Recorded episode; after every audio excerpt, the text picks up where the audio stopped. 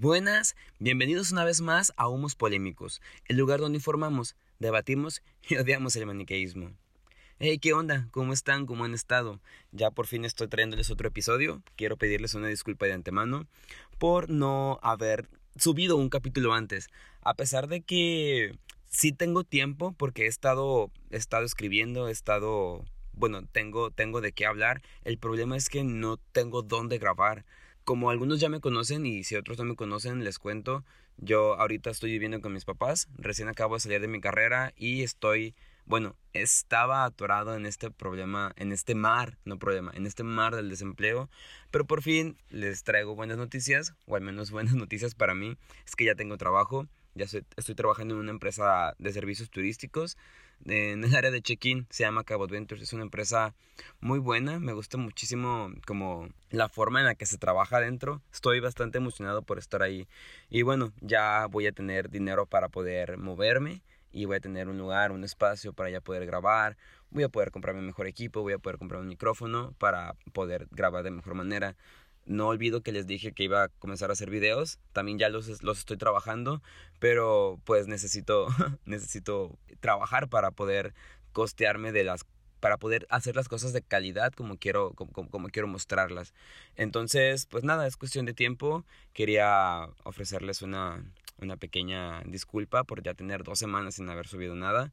La verdad es que es culpa de los perros, los perros de mis papás, de, de Bombón y Bailey, una, una labrador y un, un, French Poodle, que son, son muy lindos. Digo, todos los, animales en sí son lindos, pero pues estos más. El problema es que son muy enfadosos y ladran bastante, entonces necesito encontrar ese, ese momento, ese, ese momento en el que no sé, necesito como tener suerte para que no comiencen a ladrar o que mis papás los lleven a pasear o algo por el estilo para poder grabar, porque si no es este, estos audios estarán llenos llenos de ladridos. Y digo, Bailey está bien, ladra como todo un, un perro grande y poderoso, pero pues el chillido de bombón me, me frustra. Bueno, amigos, este tiempo de que los he tenido esperando también tiene sus recompensas. Les he estado armando una serie de capítulos que tienen, que tienen secuencia. Vamos a hablar sobre los conflictos que existen, los conflictos bélicos, aclaro, que existen en, el, en la actualidad. Vamos a traer, principalmente son países de Oriente Medio y del norte de África, porque pues son los que existen en la actualidad. Y pues nada, eh, les voy a dar una pequeña introducción de lo que vamos a estar viendo y espero que les guste, espero que les sirva de algo, espero que les, les llame la atención para que comiencen a indagar y a investigar más, porque las cosas hoy en día en el mundo están bastante complicadas y creo que es una, es una oportunidad muy buena para comenzar a hablar de, de los conflictos bélicos y pues el impacto y la importancia que tienen en la actualidad.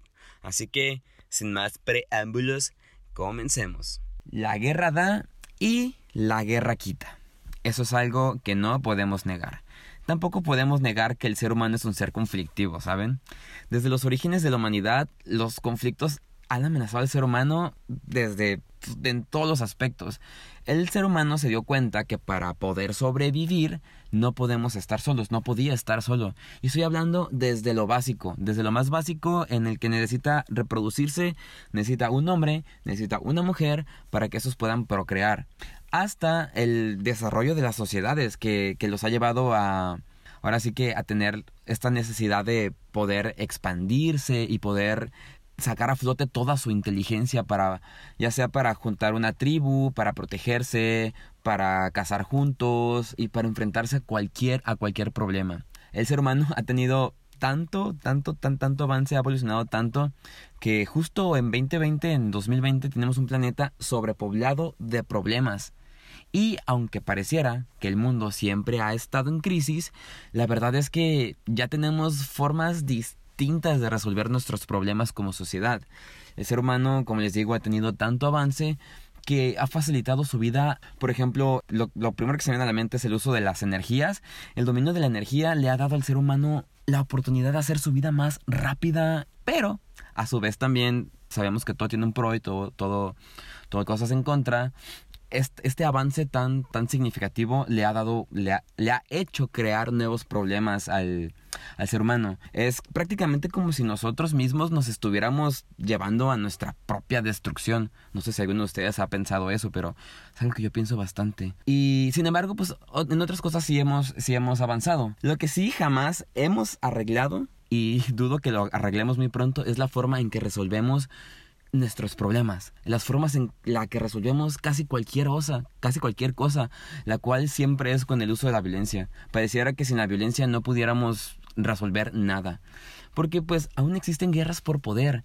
La cosa está en que ahora la tecnología lo ha hecho todo más masivo.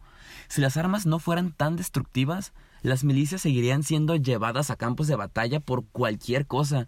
Es, es simplemente, es, es, creo que es algo que nadie duda, ¿saben? Lo curioso es que así como el ser humano se ha costeado sus propios conflictos, también sabemos que el ser humano es lo suficientemente capaz para poder resolverlos de la mejor manera. El ser humano es tan inteligente que como humanidad podemos llevarnos por el camino de los, um, ¿cómo llamarlos? De los no conflictos o de la paz, ¿sí, no? Lo malo es que así como son de inteligentes, bueno, así como somos de inteligentes, también somos muy frágiles y somos muy manipulables. Como seres humanos no podemos resolver algo y que alguien perdón, como seres humanos, cuando no podemos resolver algo que alguien sí puede resolver, ¿qué hacemos? Pues lo seguimos. Digo, si esta persona tiene mi misma dirección, tiene mis mismas convicciones y tiene mis mismas ganas, pues lo sigo, total, vamos para donde mismo, ¿no? Y ya sé lo que me van a, lo que van a estar pensando, ya sé lo que van a decir, ya sé lo que van a, en lo que van a diferir conmigo. Pero déjenme les explico es aquí donde existe el problema. El problema es que hay gente que ellos creen que pueden resolver los conflictos a su manera y no a como otro lo propone. Entonces aquí ya tenemos a dos líderes con diferentes ideas. Es decir, hay más opciones para elegir y es ahí donde comienzan las divisiones. El conflicto utiliza una teoría que ha sido eficaz durante el paso del tiempo y todos la conocen. Divide y vencerás. Así que mientras como sociedad estemos divididos, el conflicto siempre, siempre va a ganar. Siempre va a haber un conflicto, siempre se va a crear un problema. Y así se ha desarrollado el ser humano. ¿Saben? El ser humano se ha desarrollado, el ser humano crea conflictos, el ser humano los resuelve, pero siempre va a haber alguien que no va a estar de acuerdo y va a pensar que él lo puede hacer mejor. Y voilà, como por arte de magia, que si no es tanta magia, comienzan las divisiones otra vez y es un proceso cíclico durante el paso del tiempo, durante, durante toda la historia, es algo que, que ha marcado al ser humano es algo que estoy seguro que todos estamos de acuerdo. Estoy seguro que todos están de acuerdo conmigo. Si no están de acuerdo, háganmelo saber y ahí comienza el debate. A ver qué onda. Digo, es por eso que hoy yo les quiero hablar sobre sobre las guerras, porque no sé, sinceramente desde pequeño a mí me ha llamado la atención es mucho este tema, los conflictos bélicos o las guerras como le quieran llamar es algo que o sea, no puede ser como que, oh, soy el señor de la guerra y me apasiona. Pero pues son, o sea, son, son conflictos que que me, como que me llaman mucho la atención para, para analizarlos, me gusta comprenderlos, me gusta saber el porqué de la hora. Debo confesarles que antes me gustaba la idea de, de que por haber nacido en Estados Unidos me iban a mandar a la guerra. O sea, yo ya asimilaba que había guerras activas desde muy pequeño. No recuerdo bien cómo funcionaba mi mente, la verdad. Yo quería, eso recuerdo que quería ser un marine, pero obviamente, obviamente, con el tiempo, como que maduré o no sé, supongo, y digo, conocí lo que es la guerra per se y bueno, no es que le tenga miedo a la muerte o que le tenga miedo a morir, pero la guerra, a mi punto de vista, quita más de lo que puede llegar a dejar. Simplemente para mí ya no es una opción viable. Pero bueno, a pesar de que de este lado de Latinoamérica no existen las guerras así tal cual como las conocemos, tal así directas, hay algo de lo que sí podemos hablar. Aunque la verdad no sé cómo llamaría los enfrentamientos que sí se han tenido entre los grupos, entre los grupos armados del narco y las defensas nacionales de los países, por ejemplo en Colombia o en México, aquí en México, los cuales incluso no sé si han escuchado que han llamado a la comunidad internacional a debatir si el narco o el crimen organizado deberían ser considerados como terroristas. La verdad es que no están muy lejos, ¿verdad? Digo, terrorismo es un grupo el terrorismo, perdón, es un grupo que infunde terror, como lo dice su palabra, a cualquier población. Y eso es algo que sucede muchísimo en México, muchísimo. Todos de alguna manera tenemos le tenemos miedo, miedo bien cabrón al narco, porque seamos sinceros, no les tenemos respeto, no es como que los, bueno, hay gente que sí los idolatra bien cabrón, pero al menos la gran parte de la población en México, quiero pensar, yo me considero de ellos, no les tenemos nada de respeto, los odiamos, los aborrecemos. Pero también es cierto que nos dan, bueno, a mí me dan bastante miedo, porque eso hacen, aterrorizan y atentan contra nuestra seguridad.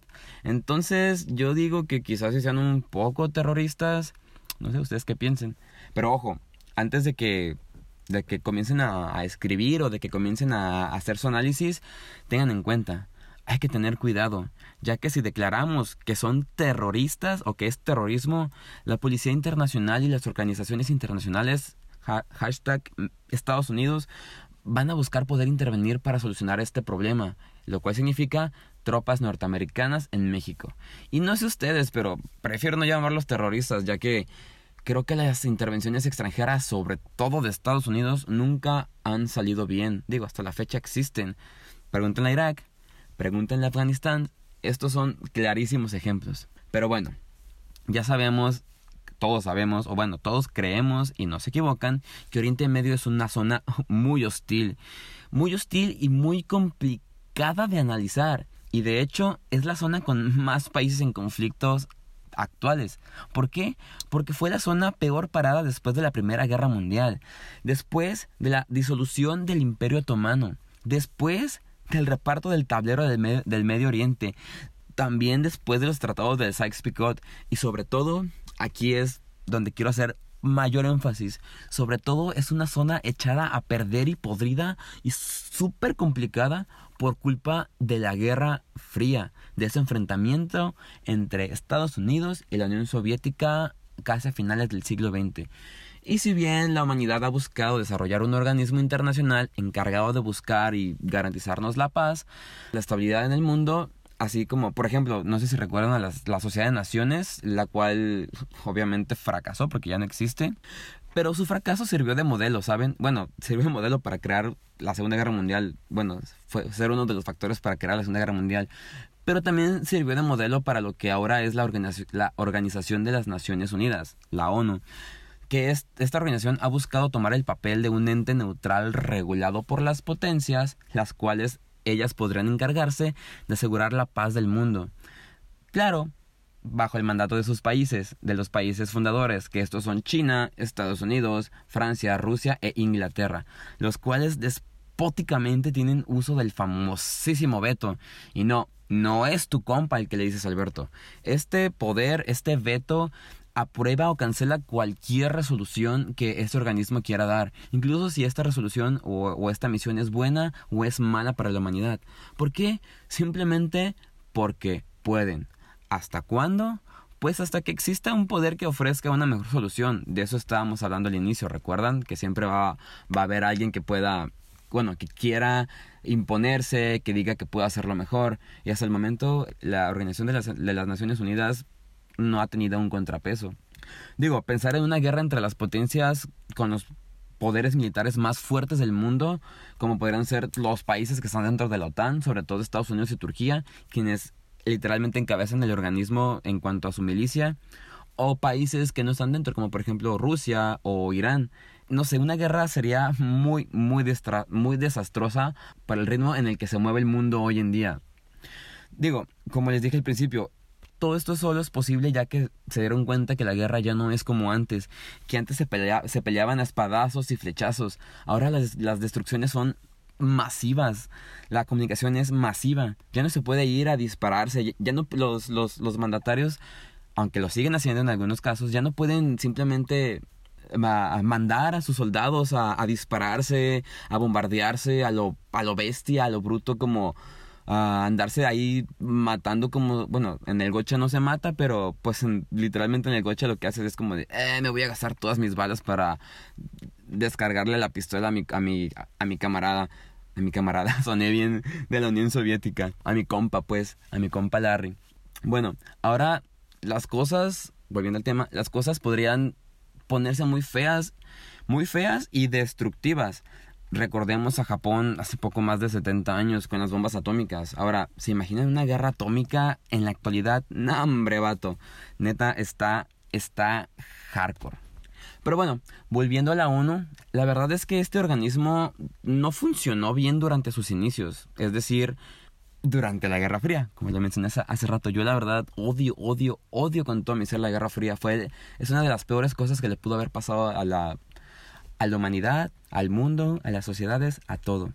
Digo, ahorita en la actualidad la reputación de, la, de las Naciones Unidas de la ONU se ha ganado la admiración de todos, ya que de alguna forma este organismo y todos sus, como sus, sus huevitos alrededor del mundo, así como todas las misiones que han intentado, bueno, que han, que han mandado a los países, han ayudado humanitariamente. Han ayudado humanitariamente y han ayudado diplomáticamente. Esta, esta organización tiene, tiene un banco literalmente para ayudar a los países a, a salir adelante si alguna vez tienen alguna crisis. Por ejemplo, ¿recuerdan Haití cuando fue lo del... No recuerdo si fue un terremoto, si fue un tsunami, creo que fue un tsunami, pues el Fondo Monetario Internacional ahí estuvo apoyando a, ahora sí que a la causa. También diplomáticamente, en Costa de Marfil cesaron las, eh, cesó el fuego gracias a la ONU, gracias a sus cascos azules, gracias a sus misiones. También en Nicaragua. O sea, sí han tenido un, un, papel preponderante en, en, el, en el mundo, al menos en la actualidad. Todo esto nos ha hecho tener una esperanza. Digo, así yo siento, no sé ustedes. Nos ha hecho tener una esperanza de que hay algo un ente, cualquier cosa que nos respalda como una sociedad de paz, de paz y este es un legado que se ha construido con el tiempo y si bien aún hay conflictos bélicos, la verdad es que ha sido la época más pacífica de la historia de la humanidad. Ojo, dije pacífica, no estable, porque si algo es cierto es que la ONU no ha garantizado estabilidad en casi ningún lugar del mundo. Digo, el Océano Pacífico se llama Pacífico y es el océano más peligroso, así que ojo ahí. Y bueno, como les decía, la zona más caliente, más caliente, la zona más horny es Oriente Medio y parte del norte de África. Todo esto principalmente por la culpa de la pinche Guerra Fría y la culpa de Estados Unidos y la culpa de la Unión Soviética. No, no tengo nada en contra de Estados Unidos personalmente, pero sí, de verdad, yo deploro, deploro, deploro, deploro su modus operandi que tuvo durante, que sigue teniendo todavía. Igual con Obama se igual se, se recuperó un poco el, el asuntillo, pero siempre, siempre me ha parecido deplorable la manera en la que Estados Unidos se ha desenvuelto en el mundo en los últimos dos siglos. Durante la Guerra Fría, durante toda la Guerra Fría, que no se han escuchado cuando les, les, los maestros preguntan de que ¿y qué es la Guerra Fría? Muchos maestros de historia dicen que se le llama así porque no hubo un enfrentamiento directo entre esas dos potencias, cosa que eso es cierto, pero seamos, seamos sinceros y seamos realistas. Ya ni siquiera usando la retórica, eso es verdad. Ya que de verdad era descarada, pero descaradísima la forma en que tanto Estados Unidos y como la Unión Soviética usaron el mundo como tablero de batallas. Ellos financiaron guerras, financiaron revoluciones, financiaron golpes de estados, financiaron grupos para que gente se anduviera ahí matando. Matando, ahí anduviera disparándose a lo güey ellos son los culpables de todas las guerras que se dieron en la Guerra Fría, válgame la redundancia. Sabemos que la guerra o el conflicto es a eso a lo que acudimos cuando las instancias diplomáticas ya no funcionaron o ya no funcionan. Les voy a poner un ejemplo. En plena revolución iraní en 1980, después de que el Ayatollah Khomeini tomara el poder, Saddam Hussein, el Ayatollah Khomeini lo tomó el poder en, en Irán, por si no saben si ubican que hubo una guerra, se le llamó la, la, primera guerra del Golfo. Esta fue una guerra entre Irak y entre Saddam, entre Irak de Saddam Hussein y entre Irán del Ayatollah Khomeini cuando recién había entrado el poder. Todo comenzó tiene más antecedentes, pero así como, así como en la Primera Guerra Mundial eh, hubo muchos antecedentes, pero siguen diciendo que la muerte del, del, de, de, Franz Ferdinand, el, archiduque de, de, Sarajevo, fue el principal causante, aquí fue una declaración de guerra pública por parte de Saddam Hussein, quien en un acto rompió literalmente el Tratado de Argel. Este tratado mantenía el status quo de las fronteras entre, ambos, entre ambas naciones. Eso obviamente fue una declaración de guerra y durante ocho años se estuvieron matando mutuamente en una de las guerras más absurdas de la historia. Ahora, un ejemplo un poco menos bélico para entender la, la guerra es que, bueno, la falta de diplomacia más bien es por ejemplo, cuando dos personas discuten verbalmente y una de ellas eh, decide romper este protocolo de, de, nada más insultos y comienza a empujar y comienza a golpear, pues ahí es donde se deja, por así, decirlo, la, por así decirlo, la diplomacia de un lado y se pasa directamente al conflicto. Cuando estudias relaciones internacionales, que fue mi caso, te sueles encontrar con muchísimas, muchísimas teorías que buscan explicar la mayor cantidad de conflictos que han marcado la historia de la humanidad. De hecho, hay un libro que es muy bueno, si, usted, si a ustedes les interesa mucho o están estudiando relaciones internacionales o ciencias políticas, les interesa mucho esto del, no sé, como de, las teorías eh, hay un libro muy, muy bueno de la Autónoma de Nuevo León y el Colegio de San Luis en México. Se llama Teoría de las Relaciones Internacionales en el siglo XXI. Este libro recopila muchísimas teorías que han, que han influenciado en la historia.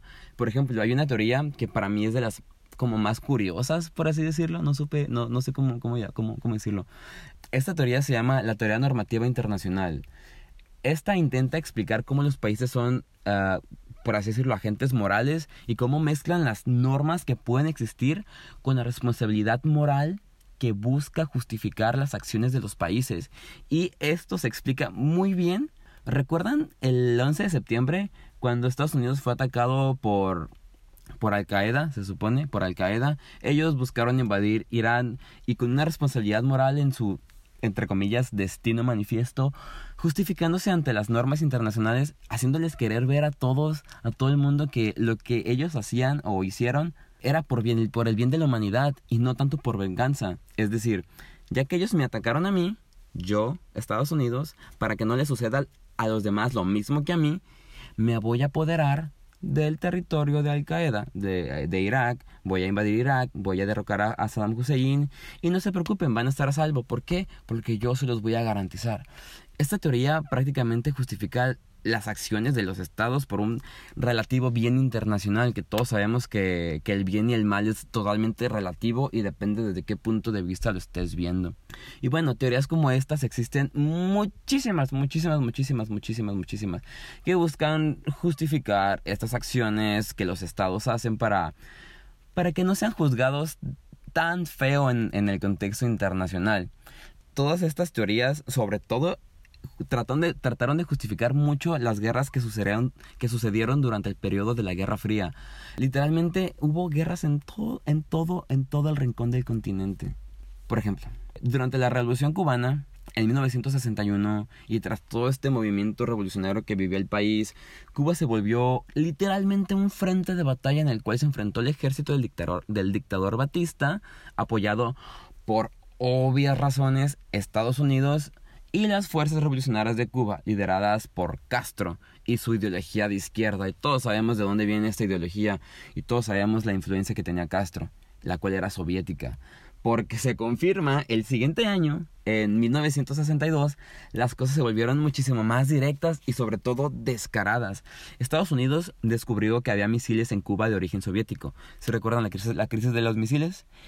Pues amigos, casi se arma la que les cuento. Incluso en aquel entonces el eh, Nikita Khrushchev, representante de la, Unión Soviética, y Kennedy llegaron a compartirse mensajes, mensajes un poco amenazantes. Como les digo, por poco y se arma el desmadre, se nos arma, se nos arma el desmadre más bien en el, en el Caribe.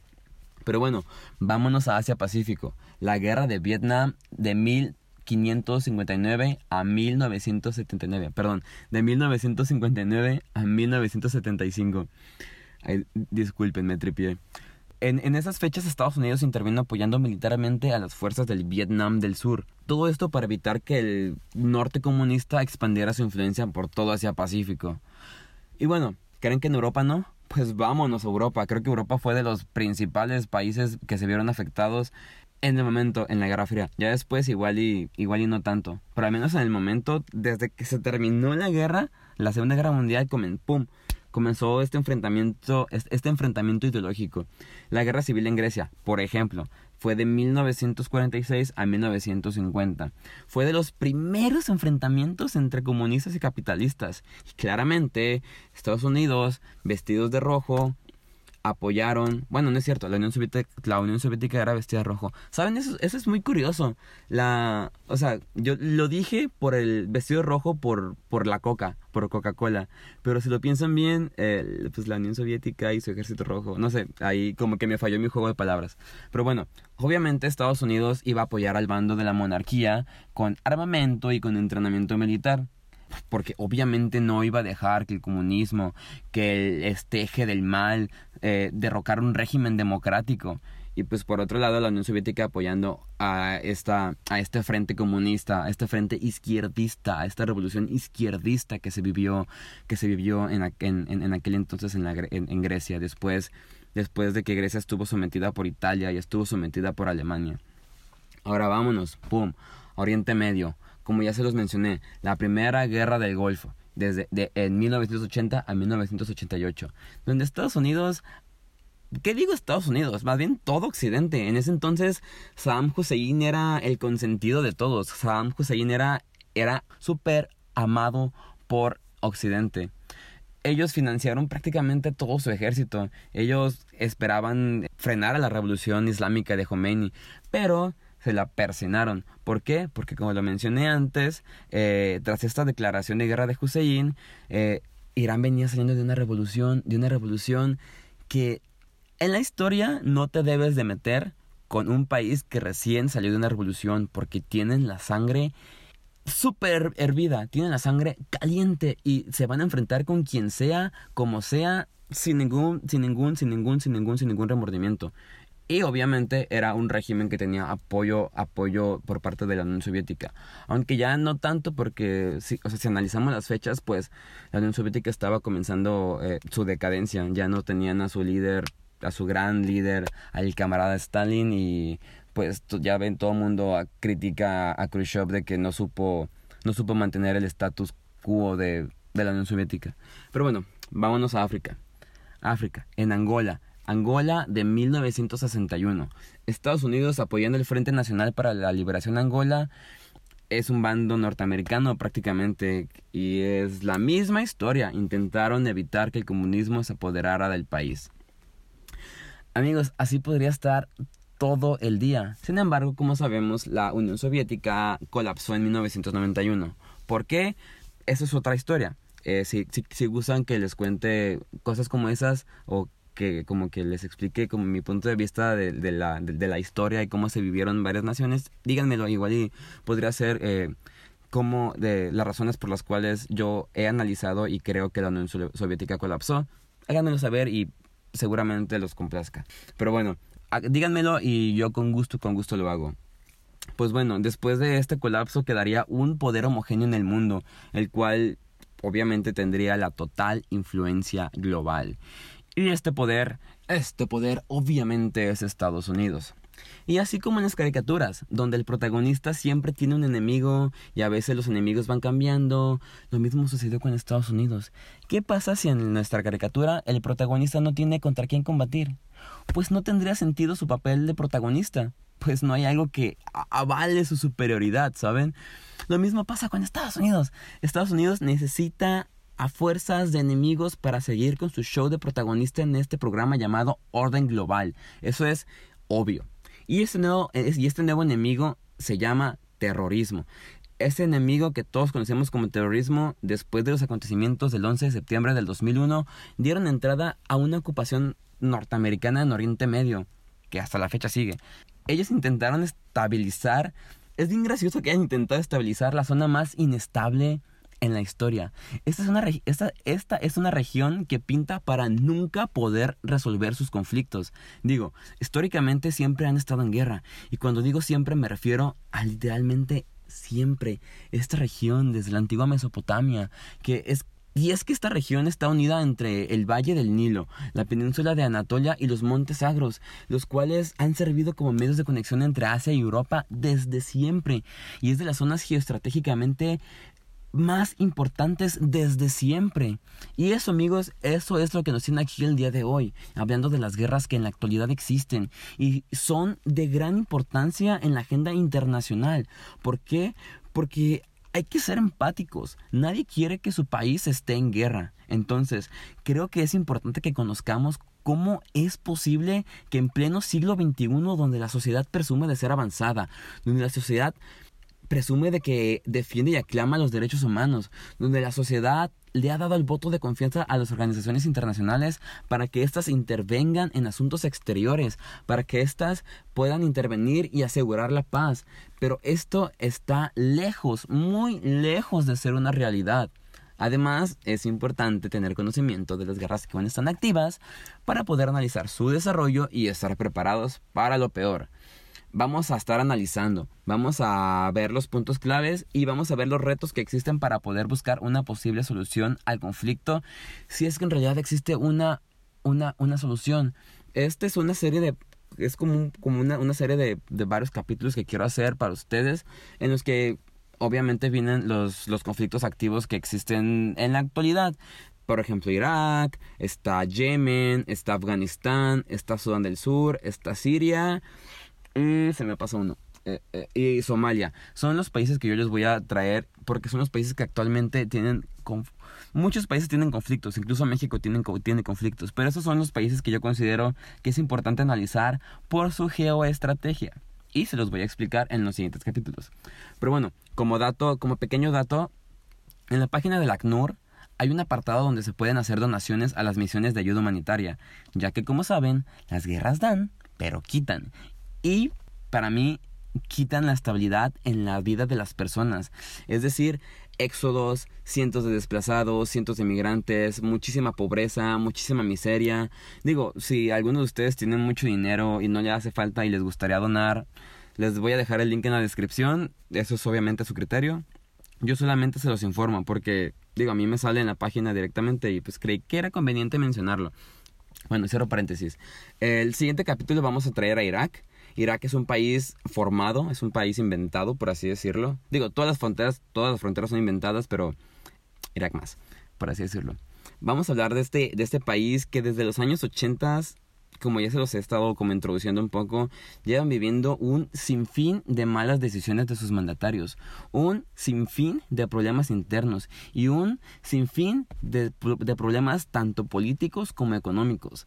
Es un país que vivió una guerra larguísima y absurda contra Irán. Después vivió bajo la represión de un régimen del que pues llegaría su decadencia tras esta guerra de Estados Unidos en 2003, como también ya se mencionó antes, y desde entonces pareciera que el derrocamiento de Saddam Hussein, que se buscaba derrocarlo para poder controlar mejor la zona por parte de Estados Unidos, pareciera que lo único que hizo fue fortalecer al Estado Islámico y su influencia en la región. Ya ni siquiera vamos a mencionar a Irán, Irán aunque sabemos que Irán es el actor principal. Vamos a mencionar al Estado Islámico y pues ahora sí que todo, todo este poder y esta influencia que puede tener en la región. En la actualidad tenemos a un Irak que no es más que literalmente un campo de batalla, donde la población levanta la voz para que el gobierno expulse a las fuerzas norteamericanas de su territorio, porque ya están hartas, hartas, hartas de vivir divididas y tener problemas por culpa de ellas. El problema es que si el Consejo de Seguridad norteamericano hace caso de esta decisión y saca a sus tropas de Irak, el camino para la influencia del régimen islámico iraní estaría cada vez más cerca de su expansión. Y esto nos deja muchísimos escenarios abiertos. Y en todos, déjenme decirles que en todos pierde Estados Unidos, por eso es que es que es una zona tan complicada para ellos. Si creían que la guerra de Estados Unidos contra Irak en 2003 fue una mala decisión de Bush, de su presidente en aquel entonces, créanme que la, la decisión de Trump de asesinar al, al general Soleimani a, inicios de, de, este año, del, del 2020, estuvo totalmente peor. Lo primero, lo primero es que ha hecho del general Soleimani un mártir para la población musulmana y los, y los seguidores islamistas. El hecho de que sea un mártir significa significa que le dan le dan peso, le dan como un valor si ya tiene un valor, le van a dar un valor todavía más fuerte, todavía más, más potente, todavía más intenso. Y segundo, tenemos que le van a dar más legitimidad a Irán y a este movimiento islámico, eh, este, este movimiento islámico iraní en Medio Oriente contra los norteamericanos. Porque a decir verdad, los únicos felices con la estadía de fuerzas norteamericanas en Medio Oriente son Israel y Arabia Saudí. Fin. Que sin Estados Unidos alrededor podrían haber muchísimas, pero muchísimas ideas de expansionismo o de nacionalismo islámico. no sé, lo que estalle primero. Para mí la clave está en el conflicto del chiismo y, en el, y de, lo, del, bueno, de los chiíes de los sunís, que principalmente son sectores muy conservadores. Entonces, es ahí donde comienza el debate y es ahí donde se, se, lleva gran, gran, gran parte de, de protagonismo del debate. Pues bueno, me gustaría también mencionarles que, que cuando se habla de, de conflictos, de muertes, de asesinatos, no olvidemos que nos referimos a un enfrentamiento entre seres humanos. Y detrás de todas estas cifras de muertos y detrás de todas estas noticias está la cruda, la cruda realidad de que esos seres humanos son muy, muy parecidos a nosotros, no son tan distintos a nosotros. Ellos también comen, ellos también tienen una familia, ellos también aman a su mamá, ellos también se enamoran, ellos también se ríen, ellos también juegan, ellos también sufren, ellos también son seres humanos, son seres humanos que están viviendo cosas de las cuales yo creo que nosotros no nos podemos imaginar y la verdad así estamos bien. No quiero que nadie aquí en la audiencia algún día tenga, tenga que, que sufrir por las consecuencias de la guerra. Pero bueno, todo esto lo vamos a ver en el siguiente capítulo. Vamos a ver a Irak, un país con muchísimos problemas internos y con una guerra casi casi a la vuelta de la esquina, sin mencionar que tiene una agenda muy, muy, muy saturada. Pero bueno, no olviden dejarme sus comentarios en Facebook. Me gustaría saber qué opinan de todo esto. Me gustaría que alguien comentara algo. Digo, simple, lo sabían, sabían todo lo que les he dicho, no lo sabían, ya se lo imaginaban, opinan distinto, me equivoqué en algo, creen que creen que no es así, eh, háganmelo saber, háganmelo saber, ya saben, arroba unos polémicos en Facebook. Pues nada, espero que les haya gustado esta pequeña introducción a esta serie de capítulos que vamos a ir llevando. Yo fui Kevin Castillo, por su atención muchachos, muchísimas gracias. Bye.